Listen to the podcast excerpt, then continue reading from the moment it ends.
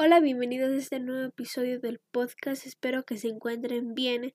Y el tema de este episodio es la descripción de algunos bailes típicos del oriente ecuatoriano. El yawi. El yawi es una danza tradicional perteneciente a la nacionalidad shuar. Este baile trata sobre una celebración de la chonta, o sea, se realiza una fiesta después de la cosecha. Una característica de este pueblo ancestral es el fuerte arraigo que mantienen sobre sus costumbres. Ello ha contribuido a la preservación en el transcurso de los años de su identidad y prácticas ancestrales. Danza Shuar. En este ritmo se destacan elementos básicos en su desarrollo. En la actualidad existen pocos registros sonores de dicha música, lo cual constituye un riesgo para su adecuada preservación.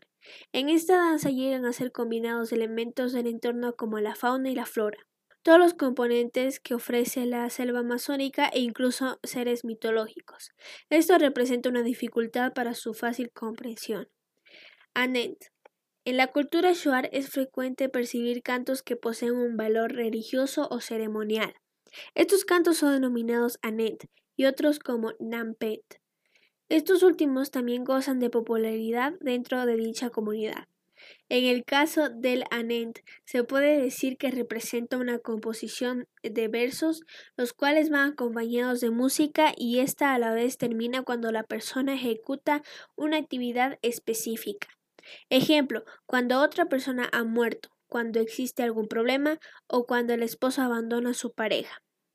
Resulta ser común que la mujer sea la que entone las melodías anet, y en la mayoría de los casos dicha melodía se vincula a los dioses, en especial a la historia de Nunkui, que representa a la diosa de la tierra y la fertilidad. En el supuesto de los hombres, estos modulan los anet con la guitarra y los cantos de cacería. Ellos le dedican la melodía a la productividad de la casa y a las actividades diarias. Espero que esta información, o sea, este capítulo te haya gustado y nos vemos en el próximo. Chao.